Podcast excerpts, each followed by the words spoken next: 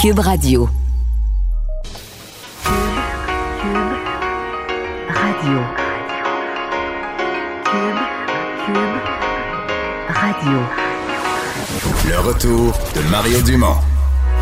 Deux heures d'info. De 15 à 17. Il provoque et remet en question. Il démystifie le vrai du faux. Mario Dumont et Vincent Dessureau. Le retour de Mario Dumont. Bonjour tout le monde, bienvenue à l'émission.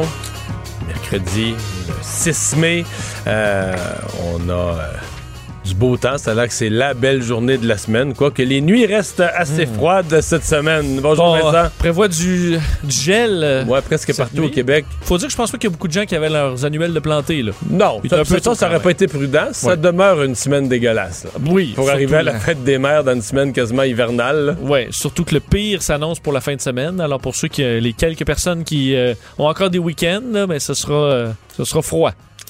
Euh, alors, euh, ben, euh, notre collègue Benoît Dutrisac va être heureux, lui qui fait la, promotion du port du, masque, parce que on dirait que les messages viennent de partout. Je vois la- la- l'autorité régionale de transport métropolitain, mais qui l'oblige pas. Il parle, c'est recommande fortement Ouais, le port du masque dans le transport en commun à Montréal. on sent qu'il y a une hausse de, de pression là-dessus. Là. On a vu l'opposition à, à Montréal qui a demandé ce matin. Eux, ils, eux, demandent de l'exiger, je pense. hein. L'obligation dans les transports en ça. commun.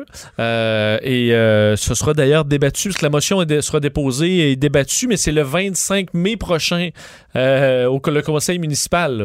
Est-ce que Valérie Plante Hmm. va y songer? Parce qu'effectivement, il faut dire que dans la majorité des pays euh, européens, d'Asie évidemment, mais également des grandes villes comme San Francisco, Mexico aussi, obligent le port du masque dans le transport en commun. euh, parce que par endroit, il veut pas avec les activités qu'ils vont Ben, Ici, c'est le cas dans le transport aérien, Exact. de l'aéroport à- jusque dans l'avion. Là. Et euh, euh, surtout, euh, là, je comprends que dans le métro, euh, les autobus sont presque vides. Mais là, si tu veux reprendre, on n'en est pas là encore pour Montréal, mais quand on voudra reprendre, je pense que ça va être une protection euh, dure à éviter de, porter tous des masques dans le transport en commun. Mais on sent que le discours, c'est long à le faire changer euh, au gouvernement du Québec sur le ton par rapport aux masques. Monsieur Arruda qui répondait encore... parce qu'il est, il est Non, mais il questionné- répondait sur ce qu'il avait peur au début, mais il était quand même. Il, il est- il est de plus en plus positif. Là, Oui, que- sauf que sur le, le fait que ça te pro- ça proté- selon les, ça semble quand même protéger un peu, un minimum, les gens qui le portent aussi. Mais il dit, c'est parce que euh, le chiffre que je vois le plus souvent pour soi-même, là, mettons que tu es en contact avec une personne qui aurait la COVID, c'est 30 Ce qui est non Fait négligeable. ben, ben, oui, mais en même temps qu'il n'y ait pas 99 Non. Tu vois, c'est-à-dire que tu peux pas, mettons que tu veux faire face à une personne qui a la COVID et que cette personne-là porte pas de masque. Parce que si les deux portent le masque, là, le fait que l'autre, là, lui, c'est 95% puis toi, c'est 30% de plus. Donc, sur son 5% qui y reste, toi, Tu tombes dans moins de 2% Ben oui, c'est ça. Mais c'est juste que le, le- le- le 30% tu peux pas te considérer protégé. Il y a 70% des chances que tu l'attraperais quand même. Mais c'est beaucoup moins que 100 là. C'est pas, non, comme tu dis, c'est non négligeable. C'est une différence appréciable. Alors, est-ce qu'on va changer de ton euh, là-dessus encore plus? Euh, à suivre, mais il y a une certaine pression à Montréal pour qu'on le fasse? Toujours est-il que le gouvernement du Québec, ben, la première annonce aujourd'hui, euh, qui était une annonce, je pense, qui, qui est sans controverse, euh, des mesures pour aider la santé mentale. Oui, alors que le, le- le- le bilan est encore élevé, hein, Mario, au Québec aujourd'hui, là, de 112 décès. Euh, donc, un bilan 2510 morts, 910 cas encore aujourd'hui, euh, donc qui s'ajoutent. Par contre, dans le milieu hospitalier, c'est assez stable. 19 cas supplémentaires hospitalisés et aux soins intensifs, c'est 5 de moins. Euh, et effectivement, on est en pleine semaine de la santé mentale. Alors, c'était central dans l'annonce aujourd'hui où Mme McCann est allée faire l'annonce d'un plan, le- ce qu'elle appelle le plan d'action COVID-19 en santé mentale, un plan de 31 millions de dollars. Pour une raison, évidemment, c'est qu'on a l'impression que les, problèmes de santé mentale euh, augmentent et vont encore augmenter. Euh, je vous fais entendre là-dessus la ministre de la Santé. Et la littérature et l'état des connaissances sur les impacts du confinement sont très clairs. Le sommet de la courbe de la détresse psychologique survient plusieurs semaines après celui de la pandémie. On doit donc dès maintenant déployer des efforts pour aplatir cette courbe-là aussi. Alors, aplatir cette courbe-là euh, de problématiques en santé mentale, on le fera avec ce, ce, ce plan de 31 millions. Euh, on explique que ce qui sera, il y a certaines mesures qui sont déjà en place, là, comme euh, programme pour soutenir les personnes endeuillées. Euh, ça, c'est déjà en fonction des euh, campagnes dans les, euh, les, les différents médias. Ce qu'on va ajouter à tout ça, plus de ressources et d'offres psychosociales un peu partout à travers le Québec. Embauche aussi d'experts qui sont qui travaillent au privé, qui seront donc embauchés au public. Bonification aussi du 811 pour offrir davantage de ressources en santé mentale. Et Mme McCann disait, n'hésitez pas, là, euh, appelez si vous avez des problématiques, on sera là pour vous. Alors euh, que 15% des gens rapportent avoir eu des situations de détresse psychologique, ce qui est une forte augmentation euh, au Québec.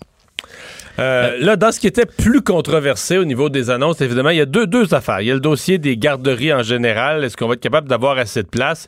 Et là, il y a cette décision particulière où on rehausse euh, de 60 à 70 ans l'âge jugé sécuritaire pour aller travailler auprès des enfants. Et ça, ça en fait sursauter plusieurs. Oui, parce que là, évidemment, on parle de, réouverture. Il y a des questions euh, par rapport à bon, plusieurs facettes de cette réouverture, mais aussi beaucoup de gens qui euh, se bon, l'impression d'être à risque là, parce qu'ils sont entre 60 et 69 ans. Et on l'avait dit à certains moments là, que c'est dans quand même une, tranche d'âge qui est un peu plus à risque.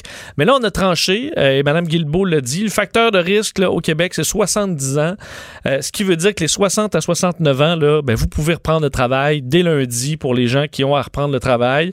C'est parce Euh, que juste le fait de changer une Tu sais, la semaine passée, François Legault parlait des, les risques pour les gens de 60 ans et plus, s'incluait là-dedans, parce qu'il y a 62, etc.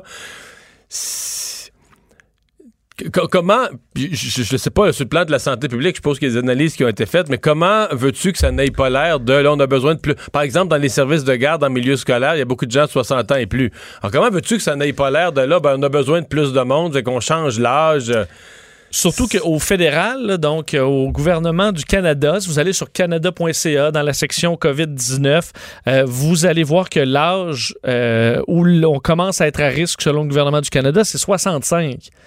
Euh, il semble que selon les courbes, effectivement, entre 64 et 65, là, il y, a- il y a une- il y a une différence. La courbe commence à monter. Donc, au, au pays, c'est 65, mais au Québec, ce sera 70, Mais c'était 60. mais c'était 60. Dans la province qui est la plus touchée de loin. Je, Là. je veux dire, ça va devenir, euh, tu sais, les gens qui utilisaient avant la pandémie, euh, souvent des gens qui connaissent strictement rien aux sciences, qui étaient des cancres en sciences à l'école, mais qui connaissent rien, mais qui tu parles la science, la science, par exemple, pour parler d'environnement, Oui. comme si tu peux plus discuter avec eux parce qu'ils disent la science au début de leur phrase, puis là, ben, c'est fin de la discussion, mais ils auront eu toutes les occasions de, de voir à quel point, oui, les, les sciences, je dois parler au pluriel, les sciences nous fournissent tout un, d'abord, un bagage de choses certaines. Il y a un certain nombre de lois scientifiques qui sont blindées. Puis là, après ça, une multitude d'hypothèses sur qu'est-ce qui va arriver, qu'est-ce qu'on peut faire, les pourcentages, les si, les facteurs de risque, puis tout ça. Euh, et que, de- politiquement, de s'avancer là, avec en, en, affir- en affirmant la science, là, c'est extrêmement risqué. Ça, c'est vrai. Parce que là, à tous Et- les jours, euh, la science, euh, la science Ben- qui est la santé publique, là, nous dit toutes sortes de choses variées. là. Et des fameuses études qui sortent, honnêtement, là, ces temps-ci, j'essaie de suivre, là, mais il y en a une et son contraire, là, Surtout. sur à peu près tout. Parce qu'on est dans des hypothèses, on a peu de cas, la maladie est jeune, elle vient d'arriver, fait que... Euh, bon, dans ce qu'on peut retrouver d'intéressant dans le point de presse euh, de, de- de Geneviève Guilbeault, euh, Mme McCann et M. Arruda également, là, ce qu'on ajoute, euh, c'est le questionnement par rapport à certaines activités que beaucoup de Québécois ont hâte de reprendre, le golf, la pêche, des activités où il y a des grands espaces et on- où il y a une facilité de respecter La question, si on fait attention un peu, oui, il y a moyen. Au golf, il y a moyen. Là. À, À la, la pêche, tu encore il y a un plus. million de lacs. Là. On devrait pouvoir s'arranger aussi. Euh, et ça, on sent très bien qu'il y aura des annonces bientôt. C'est d'ailleurs, euh, ça a été confirmé par Mme Guilbeault. On était à faire le le- le- les analyses finales, mais on s'attend que dans les prochaines semaines, on va nous dévoiler un certain plan de réouverture pour Ouais, certaines parce que activités toutes ces activités-là ont quand même des, des espaces communs, là, tu salle de bain, euh, tu terrain de golf Oui. fait quand même des toilettes, euh, puis des fois, t'as la petite toilette sur sur le milieu du terrain, là, qu'on s'entend qu'il n'y ait pas désinfecté toutes les heures. Là. Oui. Puis à la pêche, tu peux être deux chums dans une chaloupe, euh, t'es en dedans de deux mètres. Là. Oui, puis c'est ça. Mais est-ce que ça, si tu vis sur le même toit, si c'est une famille, c'est une chose, mais si c'est des chums, techniquement, ils devraient pas. euh, S'ils peuvent pas se rassembler chez eux euh, à Brossard, est-ce qu'ils peuvent le faire à la Tuque, là, Exact. À la pêche à 3 heures au nord de la Tuque. Dans un chalet, tout à fait. Et euh, Ouais. des questionnements, Mme Guilbeault a, a souhaité que les parents, par rapport à la rentrée scolaire, là, préparent les enfants avant le retour. Donc, euh, que chaque parent fasse un travail pour expliquer la distance, respecter les distances, laver les mains, tousser dans le coude et tout ça. Et qu'elle avait confiance que les parents allaient être capables de, euh, de, de préparer les enfants à tout ça. Vincent, euh, on va parler un mot sur euh, l'armée canadienne parce qu'il y a vraiment deux grosses choses à dire. D'abord, au- au- il y a des deux choses qui se passent présentement. L'une de celles-là se déroule à Trenton, en Oui, Ontario. parce qu'il n'y avait pas de point de presse aujourd'hui de Justin Trudeau à 11h. C'était la santé publique. Et je vais vous donner des détails tantôt parce que Justin Trudeau est à la base militaire de Trenton, en Ontario, euh, pour le rapatriement des corps des six militaires canadiens euh, qui sont décédés dans cet accident d'hélicoptère la semaine dernière. Alors, c'est un avion C-17, là, euh, cargo de l'armée, qui a fait le vol depuis l'Italie pour euh, transporter les dépouilles jusqu'à Trenton. Le premier ministre y est, donc on le voit, la cérémonie qui suit son cours. D'ailleurs, il est masqué, Tout le euh, monde, monsieur, tout, le monde, se tout le porte monde, son tous les dignitaires, euh, ministres, militaires, tout le monde porte. euh, D'ailleurs, je pense qu'ils ont eu un masque fourni parce qu'ils ont, tous un masque noir absolument identique. là. Et on sait que les évidemment c'est un deuil qui est national, plusieurs provinces qui sont qui sont touchées par des, des décès dans cet accident-là, dont le Québec qui a perdu le capitaine Maxime Miron Morin. Euh, alors leur dépouille qui euh, revient euh, revient au pays. Évidemment, c'est une des scènes assez assez lourdes et une journée difficile pour l'armée canadienne. Donc, les dépouilles devraient descendre de l'avion dans les prochaines minutes. Et euh, bon, euh, plus dans un geste cette fois-là de, solidarité, ça avait été annoncé. Euh, les, les snowbirds qui se, promènent à travers le Canada, mais là, ils sont rendus chez nous, ils sont rendus au Québec. Oui, ils arrivent à l'instant ou presque au, au Québec puisque c'est prévu pour 14h50 et c'est dans quelques minutes. L'équipe de démonstration aérienne des Snowbirds, on sait leur saison est pratiquement annulée là, de démonstration dans des spectacles aériens, mais on avait lancé du côté de l'armée canadienne l'opération Inspiration pour euh, souhaiter euh, du, du courage et féliciter le personnel de la santé. Donc, les appareils vont survoler des zones, particulièrement avec les hôpitaux. dans la plupart des grandes villes canadiennes, on a démarré cette opération-là dans euh, l'extrême est, dans les provinces maritimes, mais l'équipe arrive au Québec maintenant. Alors, devrait survoler Rimouski à 14h50. Alors, évidemment, ça peut changer là, selon les, horaires, mais j'ai vu les, ils, ont toujours deux jets qui passent avant. Et ils étaient passés déjà par Rimouski et Rivière-du-Loup. Alors, on peut croire que l'équipe va suivre sous peu. 14h50. Ça doit pas prendre. de- c'est à peu près en auto, 1h10, euh, Rimouski, Rivière-du-Loup, mais ils doivent faire ça en dedans de ça. hein. C'est assez vite, effectivement, euh, en Snowbirds. Alors, 14h50, c'est prévu pour Rimouski. Rivière-du-Loup, autour de 15h, 15h10. Ok, donc Et- c'est 10 minutes. 10-15 minutes. Et ensuite, le Saguenay, euh, 15h30 euh, au-dessus de Saguenay. D'ailleurs, l'équipe qui dit vous n'avez pas besoin de vous réunir euh, pour, euh, Mais j'ai vu des hôpitaux. Ouais, mais j'ai vu des hôpitaux quand même dans la région de l'Atlantique là où les gens sortaient puis j'ai vu des, des, des infirmières pleurer l'émotion du moment. Ben, je voyais ça. entre autres aux États-Unis aussi des équipes qui le- les équipes américaines le font et honnêtement ça fait effet. Là. On voit vraiment des, des médecins, des infirmiers, infirmières qui ont les larmes aux yeux. C'est c'est un des rares spectacles qu'on peut quand même apprécier de façon sécuritaire, tous chez nous, sur les balcons, sur les terrains. Alors, c'est d'ailleurs ce que l'équipe invite, euh, alors de sortir les enfants, regarder vers le ciel. Vous pourrez voir et on va surveiller dans les prochains jours puisqu'ils devraient venir évidemment dans la région de Québec, la région de Montréal aussi, dans les prochains jours. Alors, on va surveiller leur horaire et on va vous tenir au courant. Bon, euh, revenons sur euh, les, euh, services de garde. On va en parler tout à l'heure, mais Vincent, c'est vraiment un casse-tête là, pour plusieurs parents. On se demande, en fait, on se demande en, partant, est-ce que au départ il y aura assez de place? En fait, le ministre avoue déjà qu'il n'y aura pas, il y aura pas le nombre suffisant de place au départ. Oui, ça va tout être tout un casse-tête, puisqu'on sait que le 3900 services de garde ne vont pas rouvrir le, le- le- le 11 mai. Plusieurs évidemment professeurs, euh, des gens qui vont devoir rentrer au travail et se demandent où ils devront mettre leurs enfants. D'ailleurs, aujourd'hui, Geneviève Guilbeault euh, qui disait là, ça se fait de façon graduelle et la semaine prochaine, on prévoit un 30 là, de, de, de ces services qui seront disponibles. Donc, elle disait c'est une situation complexe, sans vraiment amener de solution. là, le fait que ça va s'améliorer. Euh, Mathieu Lacombe, de son côté, le ministre, qui disait ben, il va falloir faire garder les enfants euh, à la maison en trouvant un proche, évidemment en évitant les grands-parents. Euh, Pas surtout pas pas avoir des gens qui sont Ouais. à risque. Mais là, j'envoie des questions sur les réseaux sociaux, notamment sur les grands-parents. T'as des grands-parents qui ont genre entre 65 et 70, là. Oui. Puis là, on leur dit à eux, ben, tu peux pas voir tes petits-enfants, techniquement, mais tu pourrais aller travailler dans un CPE. Oui. Tu pourrais en garder Ben, et- huit étrangers, là. Et ça, M. Arruda répondait, honnêtement, c'est des réponses que là, c'est c'est un peu... Sur l'équipement de protection, là? Non, sur le fait, oui, mais il disait il allait être équipé, mais sur le fait qu'il n'y a pas le même lien entre un grand-parent puis un- son petit enfant que quelqu'un qui fait qui garde et un autre enfant. Donc il n'y aura pas la même proximité.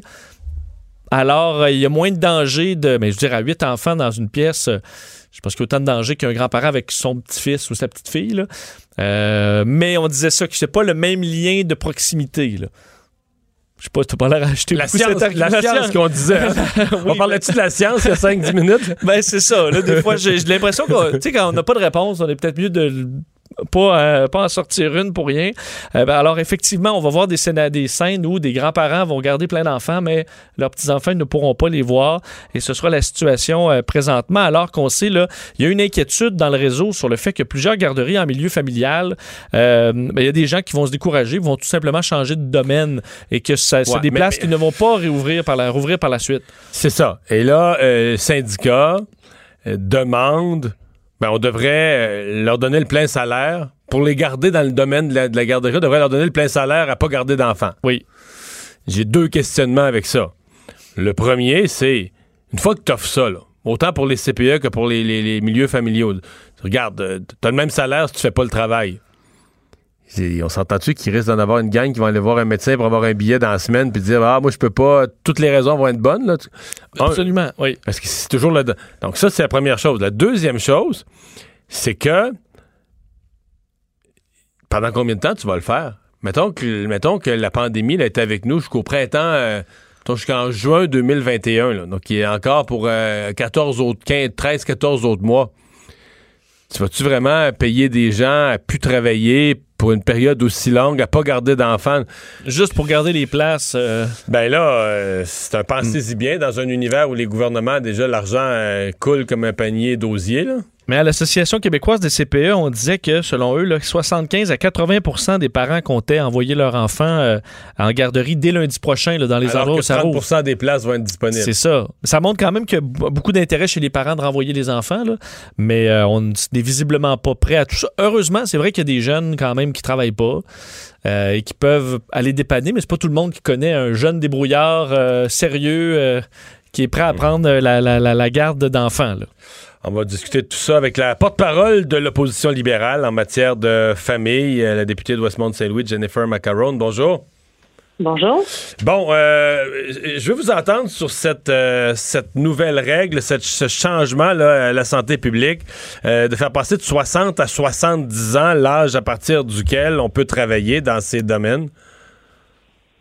Ben oui, ben en effet, dans une semaine, on passe de 70 ans à 60 ans. Euh, Je trouve ça particulier, puis je pense que c'est un symptôme de l'effet que le gouvernement est en train de mettre en place des, euh, des idées pour des déconfinements, mais que le réseau n'est pas prêt à rejoindre ces mesures-là.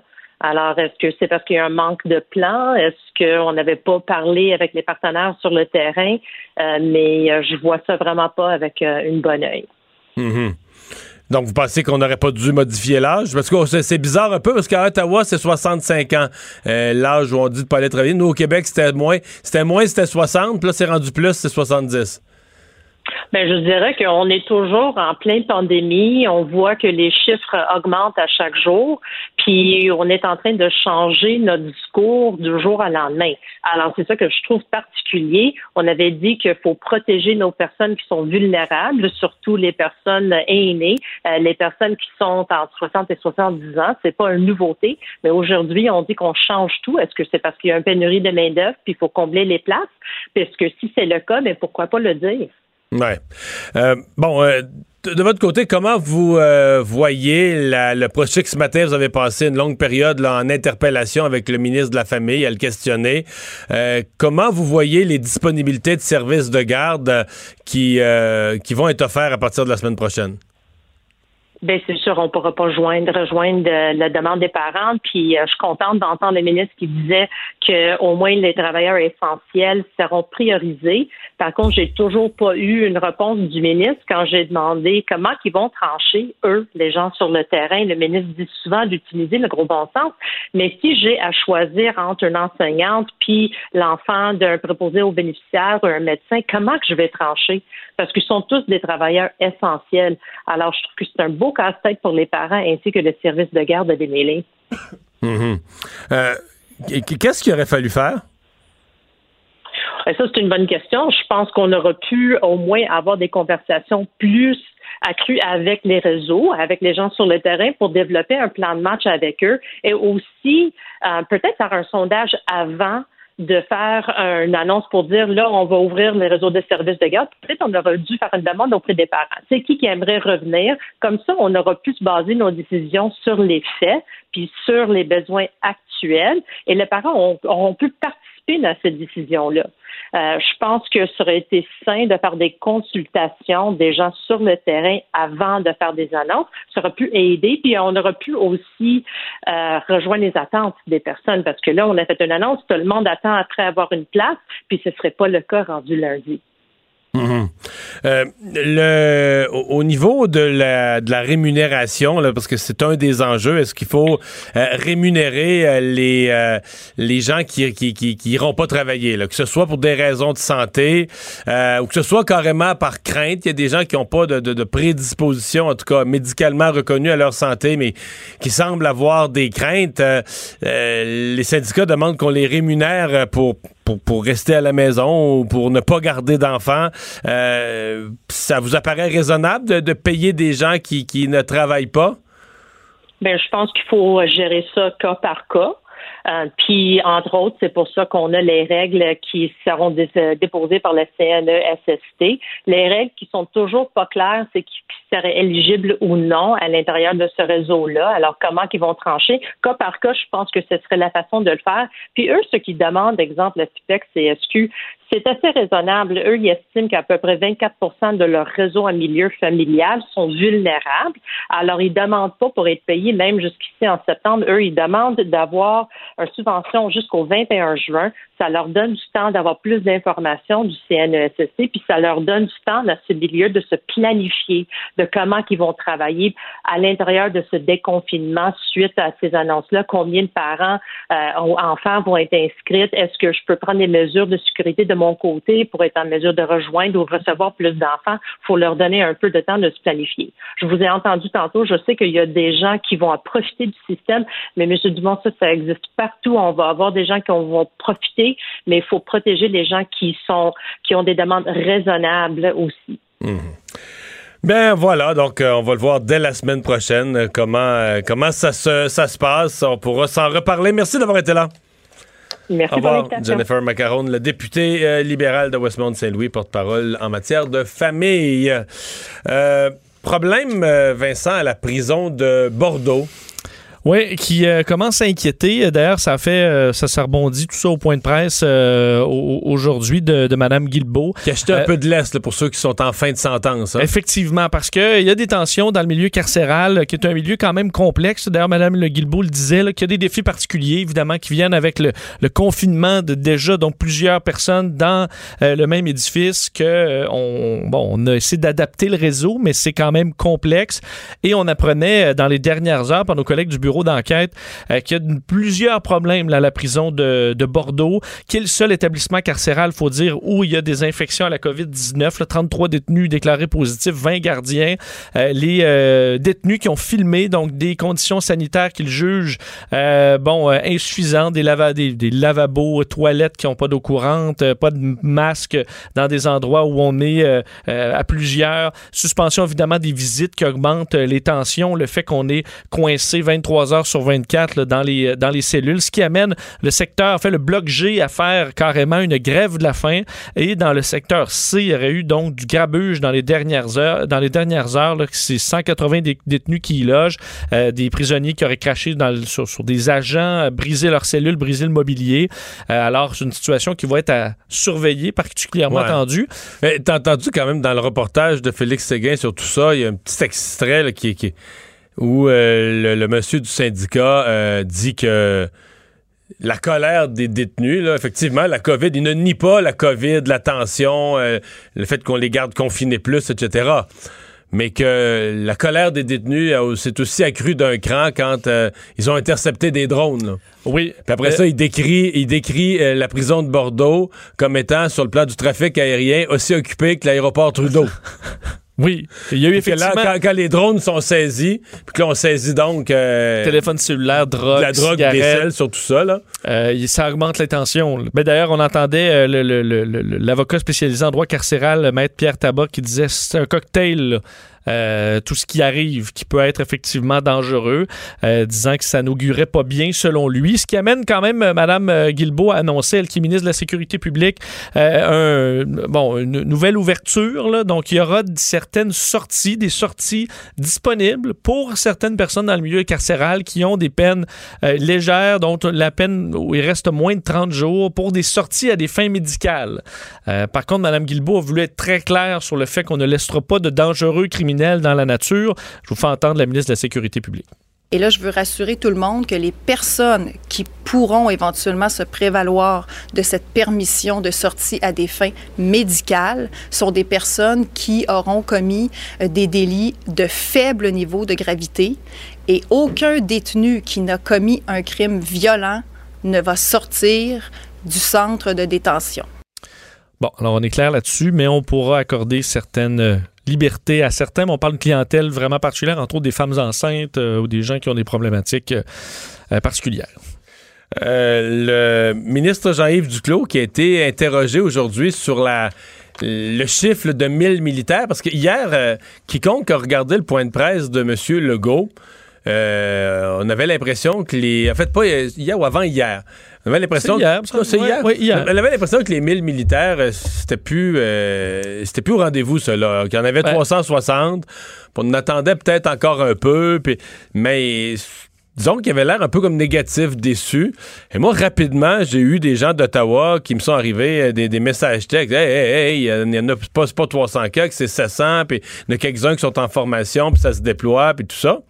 Euh, et donc là, on semble du côté de M. Duclos confirmer que euh, on, aura, on est déjà à plus de 700 et qu'on aura les 1000. là. Oui, parce qu'effectivement, M. Legault qui euh, sonnait impatient là, hier sur le fait qu'on était, on trouvait ça long et qu'on n'avait pas effectivement loin du 1000 et qu'on n'avait pas confirmé le 1000 militaire.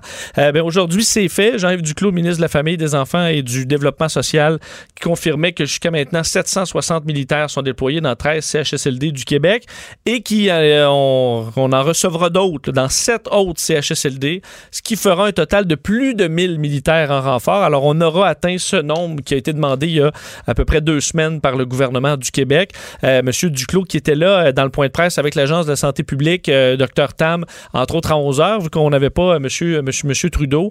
Et euh, il expliquait, en fait, on expliquait que le bilan était maintenant à 4111 décès, euh, ce qui est, faut dire, au-delà des prévisions pessimistes là, qui Ben, nous ont été oui, dévoilées au Canada. Donc, euh, euh, l'Agence de santé publique qui travaille également sur la question de la santé mentale en pleine semaine là, de la santé mentale et le thème étant la connexion sociale, là, disant que la technologie au moins donnait un coup de main à, à se connecter à nos proches, mais qu'on devait le faire davantage et que certains, malheureusement, étaient seuls. On va aller à la pause. Euh, on vous euh, parle d'une histoire au retour. Une dame, après 50 ans de mariage, à qui on a interdit de voir son mari hospitalisé. Euh, lui qui vient de recevoir un diagnostic de cancer en phase terminale. Une bien tragique histoire. Le retour de Mario Dumont. Pour nous rejoindre en studio, Studio à commercial cube.radio. Appelez ou textez 187 Cube Radio. 1877 827 2346. Alors, il y a plusieurs, euh, disons, situations difficiles à vivre euh, qui sont liées avec les contraintes imposées par la COVID. Euh, hier, il y a eu de la part du gouvernement certains relâchements, par exemple pour les, les aidants naturels, les proches aidants qui peuvent rentrer dorénavant davantage dans les CHSLD pour aller donner des soins. On a aussi, et aussi élargi la période où on, peut accompagner une personne en fin de vie.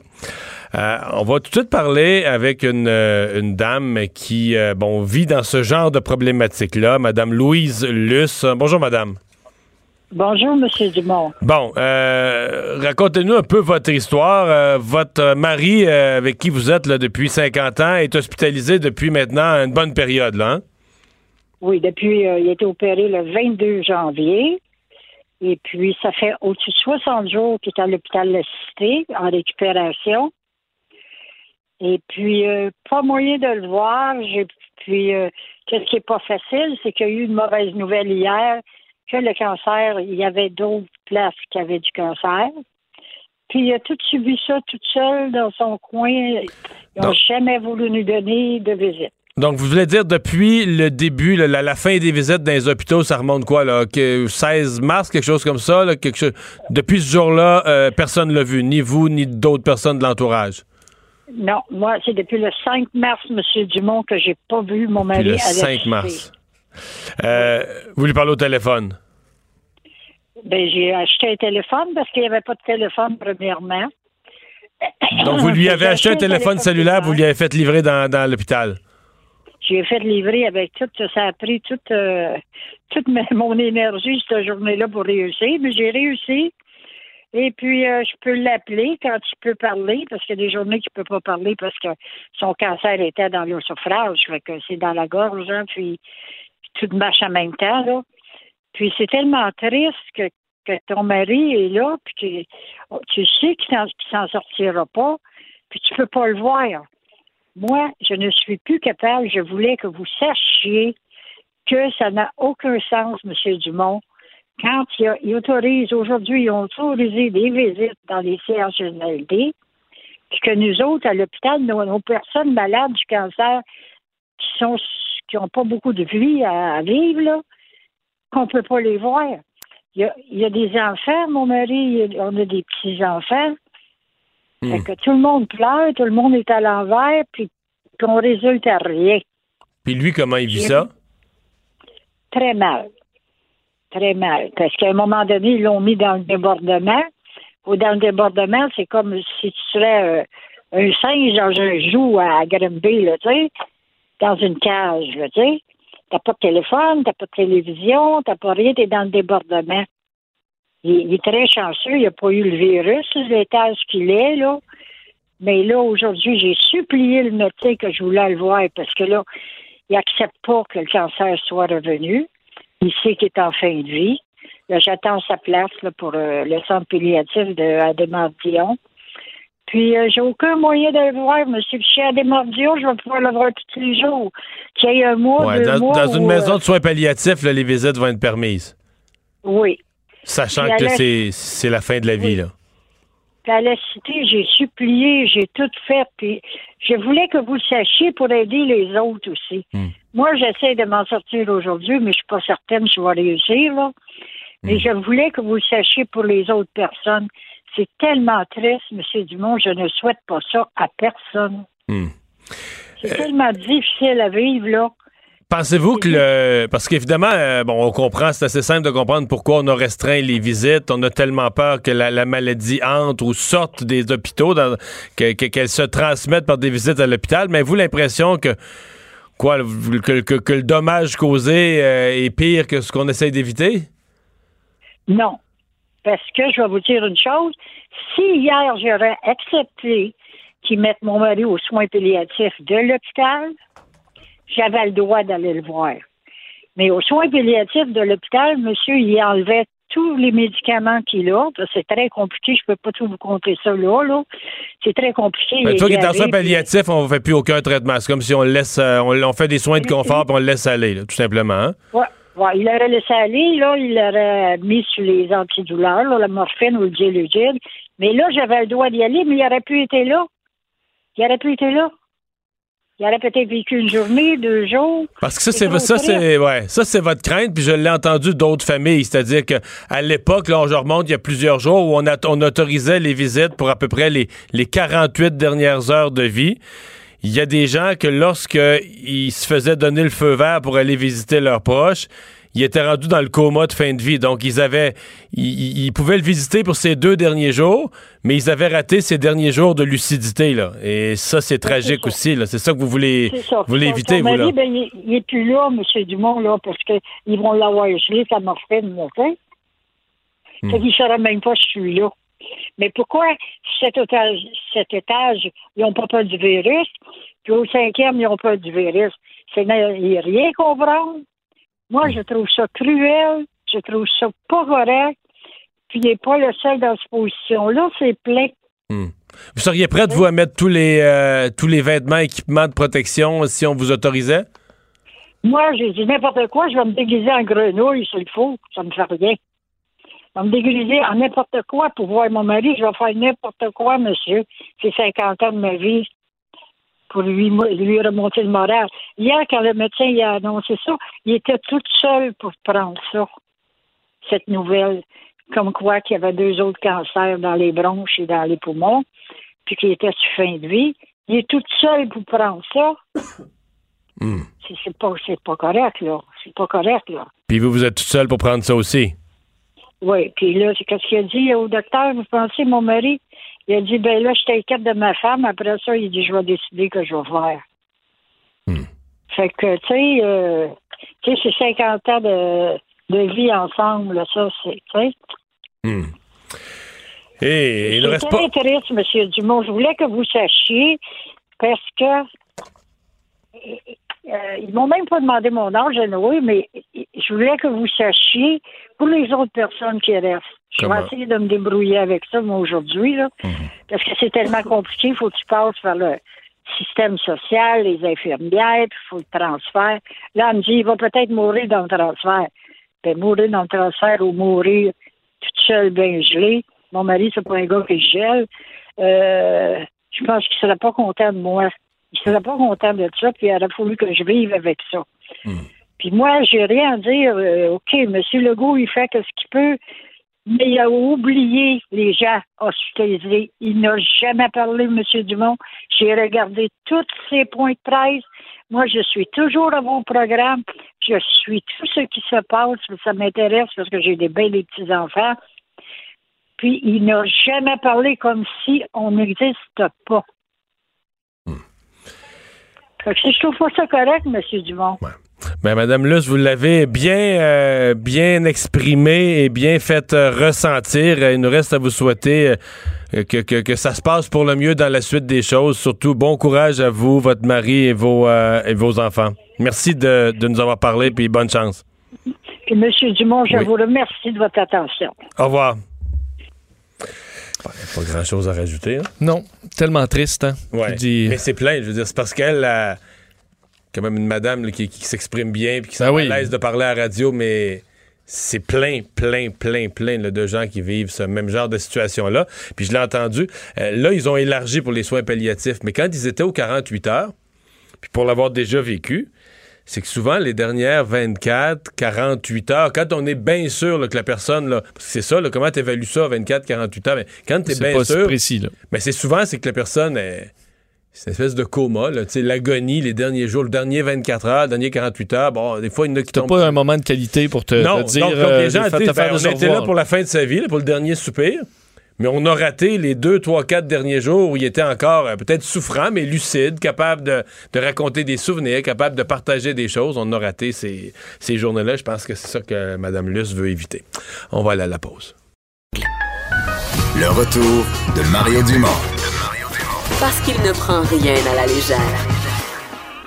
Il ne pèse jamais ses mots. Cube Radio. Les effrontés.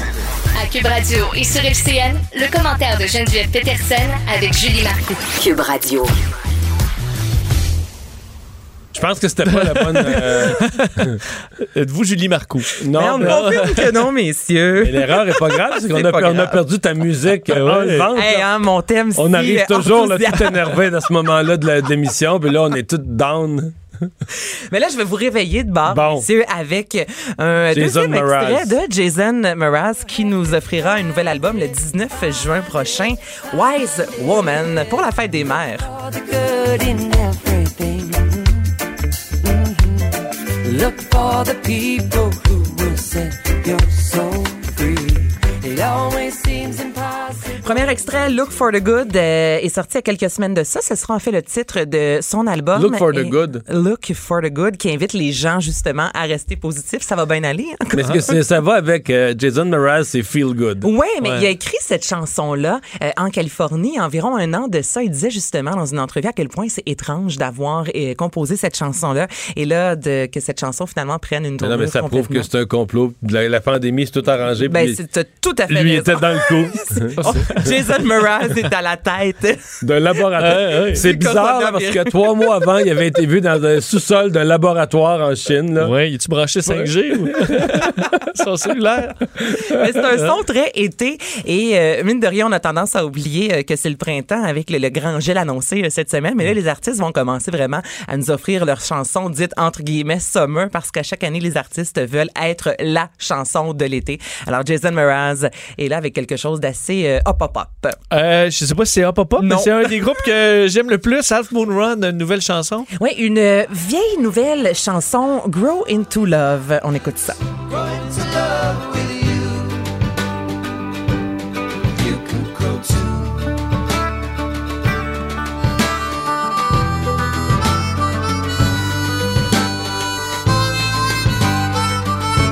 les auditeurs Vincent pouvaient te voir la tête. Je- non, j'analysais, j'analysais. Mais qu'est-ce qu'elle a de vieille, la nouvelle chanson? Mais Ben, en fait, c'est que depuis le début euh, du euh, confinement, comme plusieurs artistes, Elf Moon Run fait des performances euh, vidéo sur le web. Chacun des membres est à la maison. Et cette chanson-là a été diffusée il y a quelques semaines de ça. Ça n'a jamais été en disqué. Et là, les fans ont tellement, mais tellement capoté que les gars ont décidé d'offrir une version studio où le son est mieux. Et ça a été officialisé aujourd'hui. C'est disponible sur plusieurs plateformes.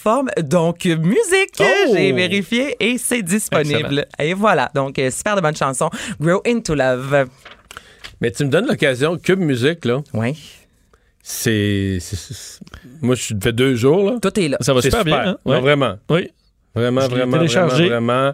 Euh, c'était- c'est absolument un bon commentaire que tu avais fait. C'est vrai que les listes sont bonnes. J'aime vraiment, c'est différent. Je veux dire, ce sont des chansons très connues et à côté, on a des chansons plus méconnues et c'est une belle façon de découvrir tant, les artistes d'ici ou d'ailleurs, il y a un super de beau travail et le, le, le- le nom des playlists, là, comme je vous le disais, moi, je trouve que c'est c'est- c'est du bonbon. Ça nous parle présentement en période de confinement quand il y a une euh, playlist qui s'appelle Distanciation sociale. Oui. Oui.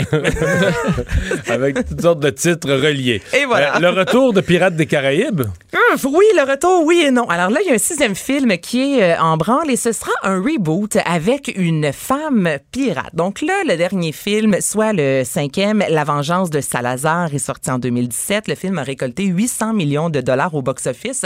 Et dans l'histoire du cinéma, ben c'est pas très très bon. Alors c'est euh, des cinq films Pirates des Caraïbes le moins lucratif. Donc la- l'équipe a décidé, au lieu de continuer dans la même lignée, de donner une suite à cette histoire-là, on va avec un reboot qui est une nouvelle version. On met une femme de l'avant, donc bye bye Jack Sparrow, bye bye Johnny Depp. C'est Rita fans- Sparrow. Euh, même pas.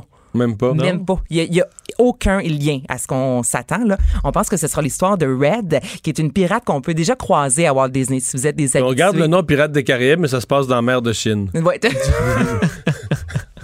Ouais, non. T'as tout Non, compris. Mais là, les fans sont pas contents. Pourtant, ça fait longtemps qu'on sait que Johnny Depp ne sera pas euh, du Les fans ils sixième. vont se gérer, là. Ben, les- Ah, ben, euh, Johnny Depp sera pas là tout le temps. là. Mais, euh, ouais, mais écoute, Ah, on avait fait- le tour un peu, là. Il est vieux. Jack on avait fait là, le tour. on- Ça fait deux ans quand même que ça a été annoncé que le sixième opus ne serait pas avec Johnny Depp. Mais là, le fait que ce soit confirmé, aujourd'hui, notamment sur Twitter, là, les fans étaient fâchés en beau taboire, Mais moi, c'est comme on plus la question. C'est la question, c'est que si Pirates des Caraïbes, t'es rendu au bout, puis tu fais un autre film avec une femme pirate, Mhm. ben là, Fais un autre film, trouve-y un nom. Pourquoi, pourquoi tu peux Mais c'est l'univers, là. Tu dis l'univers est vendeur de pirates des Caraïbes. C'est ça, c'est que tu profites de l'élan. là, de- Ben de- oui. Ouais, mais la Ouais. question Toi, que tu poses, Mario, pour le trois quarts des films, un peu comme Maman, j'ai raté l'avion, est-ce que c'est nécessaire d'offrir une suite? Euh, James Bond, on y va avec une femme, l'univers de y a James de Bond. à faire. Tu sais, on est dans cette vague-là des reboots et là, on a besoin d'avoir une personne de couleur, une femme euh, de l'avant, mais des fois, on pourrait juste faire un autre film avec une pirate qui ne soit pas du tout les pirates des Caraïbes, mais comme tu dis, ça fonctionne, les fans vont Ouais. quand même Je veux vouloir- leur désir de faire un bon film versus faire des millions. euh, Faut ça pour l'argent. Ben, un peu, là. Puis c'est correct, là. D'ailleurs, je me dis, les gens qui sont fruits, ils ont juste à pas aller le voir, le film. Hein? Vincent, non, mais c'est règle comme quand, ça Star, quand Star Wars a été acheté par Disney, là, les fans de Star Wars, que t'es scandalisé. Ben, parfait. Mais arrête là. Arrête de les écouter. euh, et tout va, tout va bien tout à aller. fait, euh, Mais ils sont allés quand même. Ils sont allés puis ils ont aimé ça, finalement. Ben oui. Donc, Ouais, au pire, finalement, tu veux quand même voir les films. Est-ce que tu sais combien euh, ils ont payé pour, le, pour euh, Star Wars? c'était au-dessus du milliard. là. 4 milliards. 4 milliards. 4 milliards de dollars pour racheter la franchise. Ça a été en 2012, si je me trompe pas. Et là, on pense à Karen Gillan, que vous avez pu voir dans Le Gardien de la Galaxie 1 Ah, et 2 juste et les, les deux là. Avengers. Juste les actifs, le parc de vaisseaux spatial. Ah, Tout était détruit, là, il me semble, dans un des films. ah ouais, c'est ça finalement. Il n'y a pas de. Non. C'est juste de la Il ferraille. reste juste de la ferraille dans l'espace.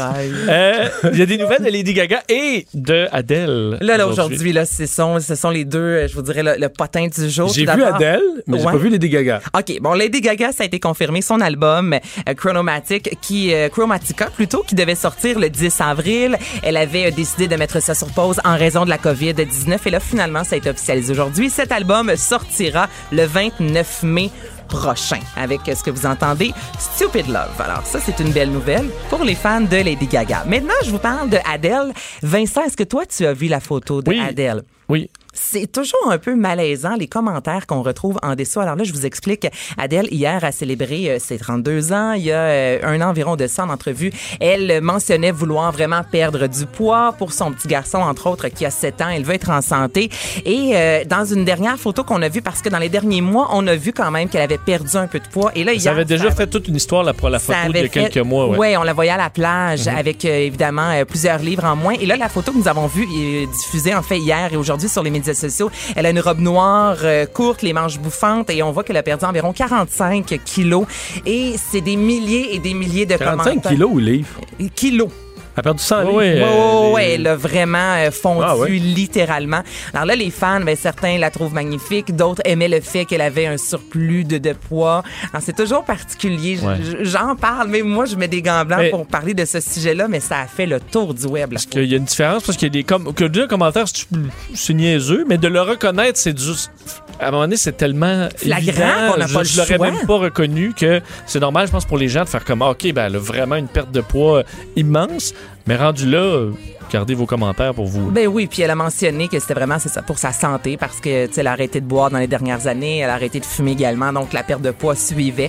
Alors allez voir la photo, faites-vous votre idée, mais ça a été partagé et repartagé aujourd'hui euh, sur Twitter. On parle beaucoup de Elle va être en bonne santé, mais en dépression. On lui souhaite la meilleure des chances. bon, Mais je sais pas pour la voix si ça va changer euh, quel- quelque chose.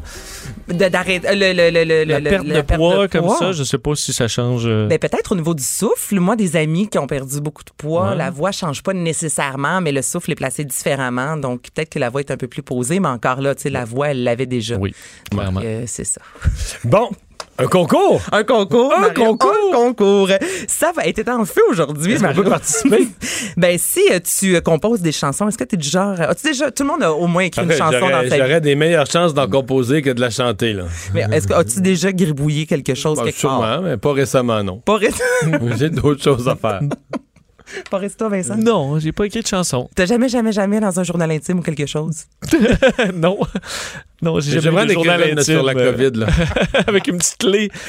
J'ai perdu la clé tout de suite après. Je perds tout le Ouais. temps mes clés. Ah, c'est pour ça donc ça. on va jamais entendre ce, ce- ce futur hit.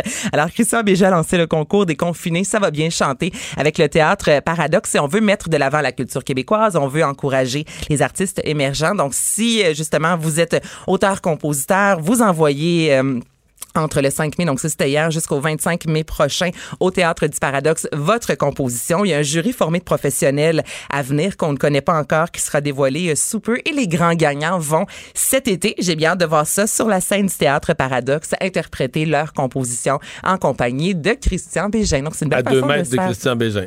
en deux mètres de Christian Bégin, des guitaristes, des techniciens. euh, ouais, mais quoi que sur scène, c'est pas trop difficile parce qu'en général, on a de la place. Merci Anaïs. Ça fait plaisir. On va aller à la pause.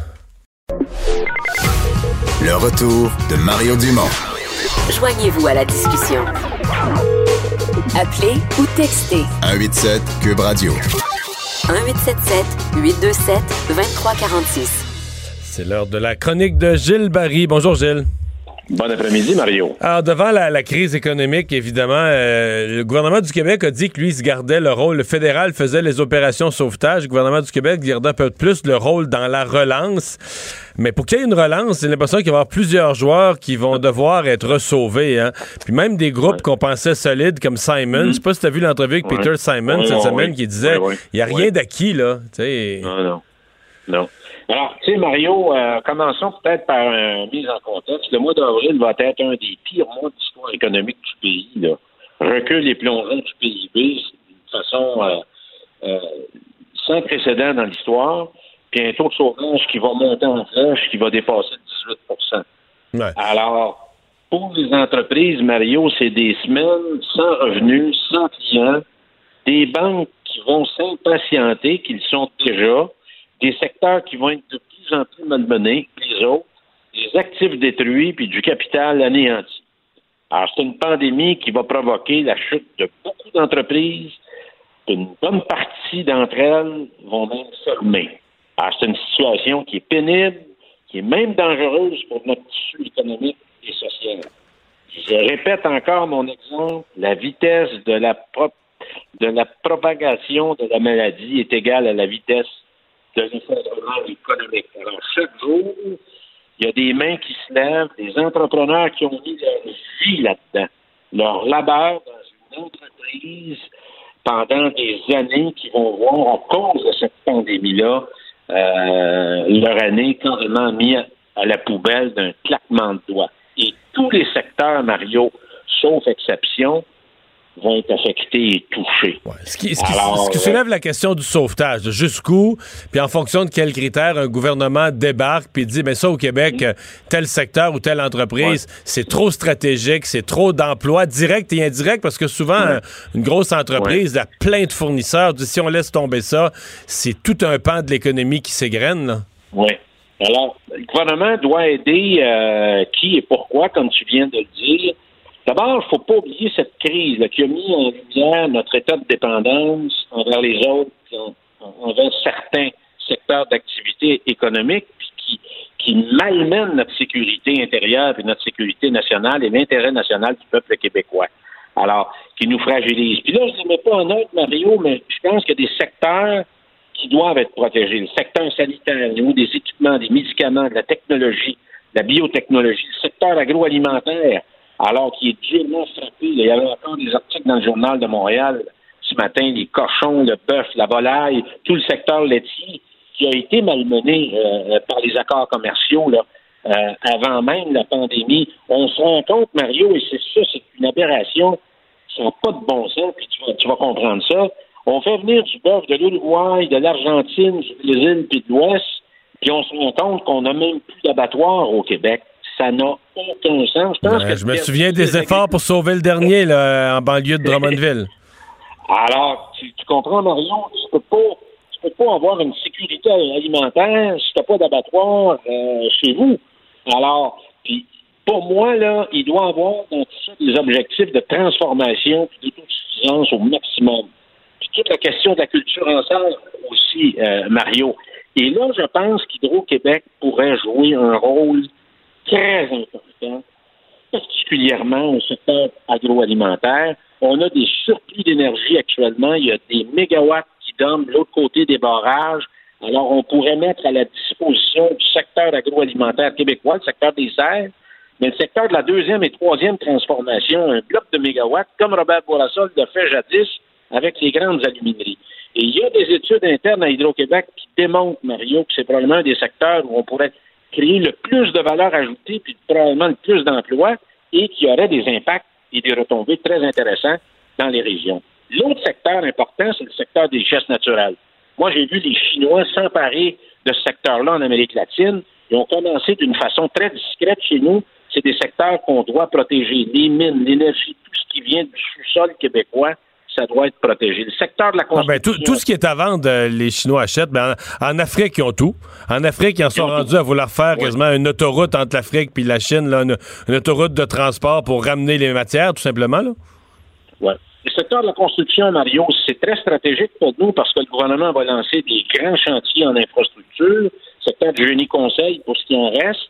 Alors, ça, c'est très important. Tout le secteur manufacturier, et là, il y a des grandes grappes là-dedans, mais il y a beaucoup de PME. Il ne faut pas oublier qu'au Québec, au-delà de 70% de la création d'emplois est générée par le- les petites et moyennes entreprises. On en retrouve partout sur le territoire québécois. C'est un secteur qui est très exportateur.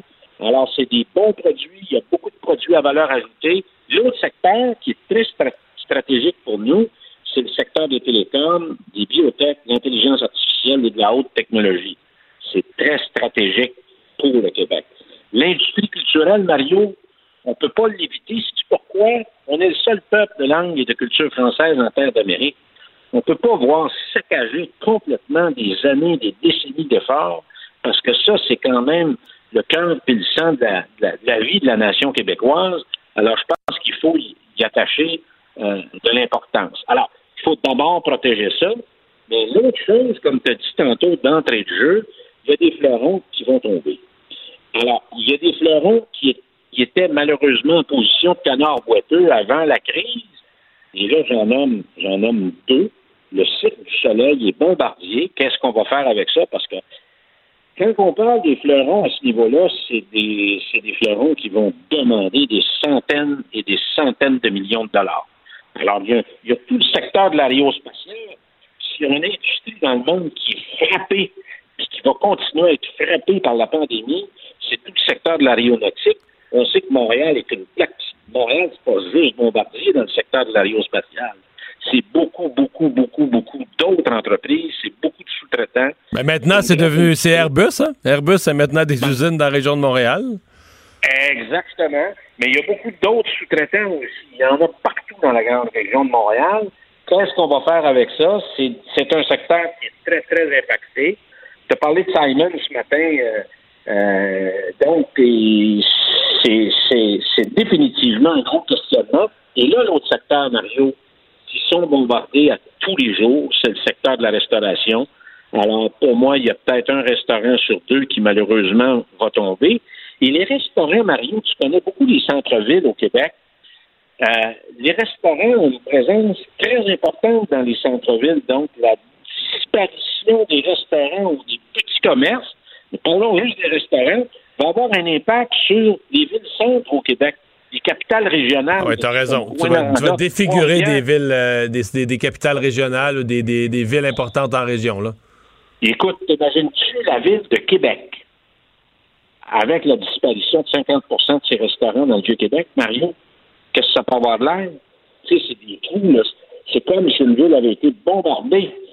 Alors, l'autre chose sais, c'est bien beau le service à l'auto, mais pendant ce temps-là, il y a un espace en pied carré qui est occupé, puis la personne paye du loyer.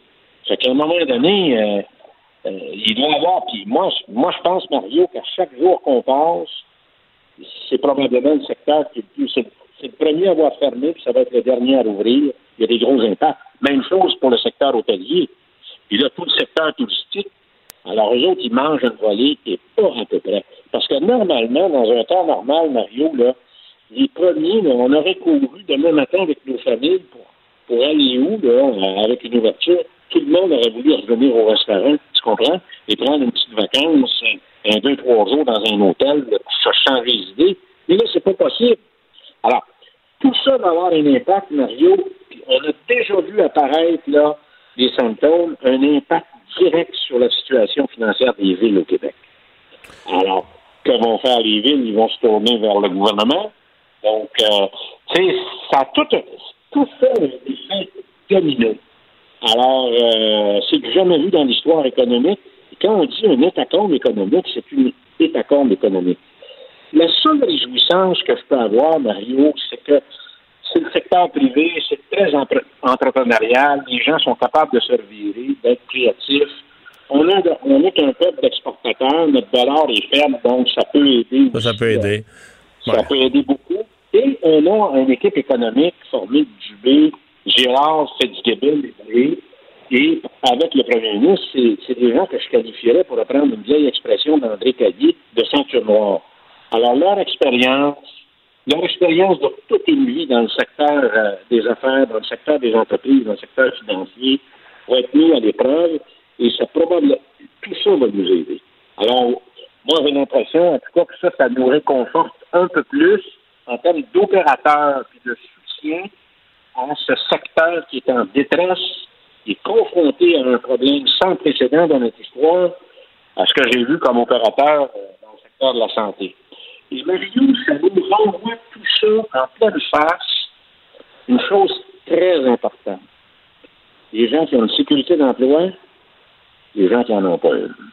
Et dans le secteur, là, tout ce qu'on vient d'énumérer, c'est tous du monde qui n'ont pas de sécurité d'emploi. là. Si tu fais pas d'argent, là, la shop ferme. C'est sûr que la sécurité d'emploi du secteur public, on a découvert ou on a redécouvert la valeur de ça au cours des euh, dernières semaines. Ça va laisser une trace dans les décisions euh, futures. Hey, merci beaucoup, Gilles.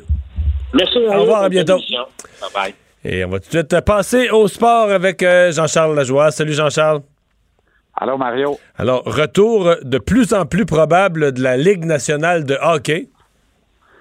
Toutes les équipes se préparent en ce sens-là. Donc, à tout scénario, euh, valeur est bonne. Euh, les équipes se profilent comme si elles vont terminer la saison régulière et disputer des séries éliminatoires à compter de quelque part au mois de juillet. Quand exactement? Ça, c'est mystère et boule de gomme. Personne ne le sait, mais Gary Bettman, lui, sans doute.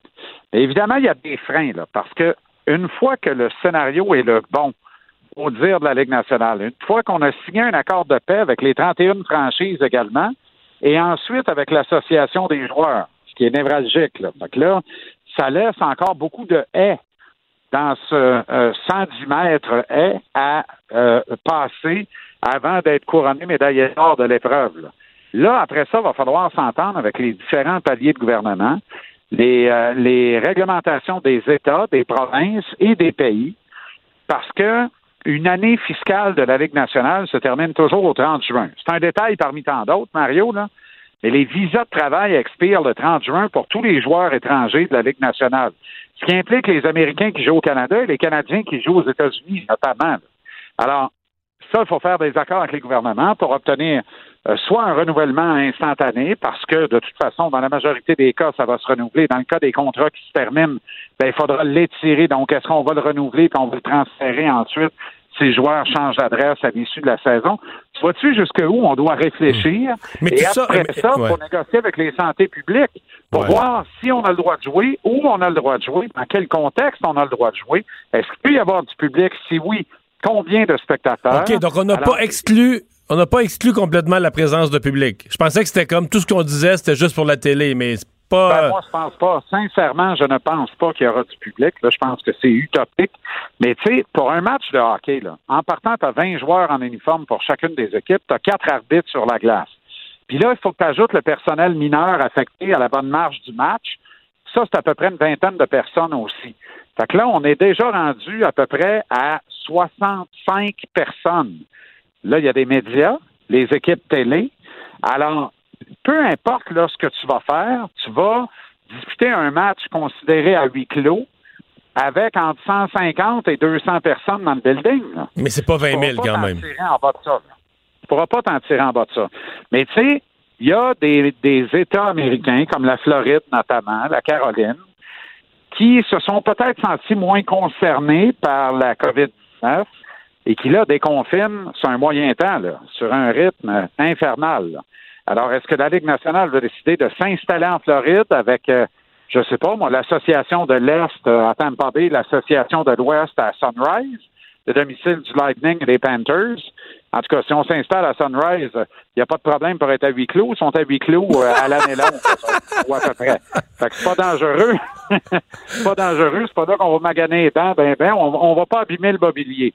Fait que tout ça, là, c'est des scénarios sur lesquels la Ligue nationale planche, mais à tout événement, là, la Ligue nationale veut jouer. Elle veut reprendre ses activités. Elle veut sauver une part euh, des revenus anticipés de l'exercice financier en cours pour, me- pour ne pas trop impacter, évidemment, les masses salariales des joueurs et les revenus des propriétaires, les revenus collectifs euh, de l'association et du bureau des gouverneurs pour les prochaines années. Je t'avoue que je suis ça comme une euh, comme un polar, comme une série policière. Merci beaucoup, Jean-Charles. Est Ben du mystère. C'en est un, t'as raison. Oui, salut. Euh, Vincent, dans les choses qu'on surveille, euh, santé mentale à Québec. euh, Oui, rappelez un plan d'action de 31 millions euh, de dollars pour euh, ben, abaisser la courbe des problématiques en santé mentale annoncée par euh, la ministre de la Santé, Danielle McCann, alors que Justin Trudeau était à Trenton, en Ontario, pour rendre hommage aux militaires canadiens décédés dans cet accident d'hélicoptère la semaine dernière. On sait qu'un seul corps a été retrouvé. hein, le reste, c'était des restes humains qui restent malheureusement à identifier. Les Snowbirds euh, se dirigent vers le Saguenay dans les prochaines minutes pour un survol. Merci Vincent, merci à vous. Au retour, LCN. Cette émission est maintenant disponible en podcast. Rendez-vous dans la section balado de l'application ou du site cube.radio pour une écoute sur mesure en tout temps. Cube Radio, autrement dit. Et maintenant, autrement écouté.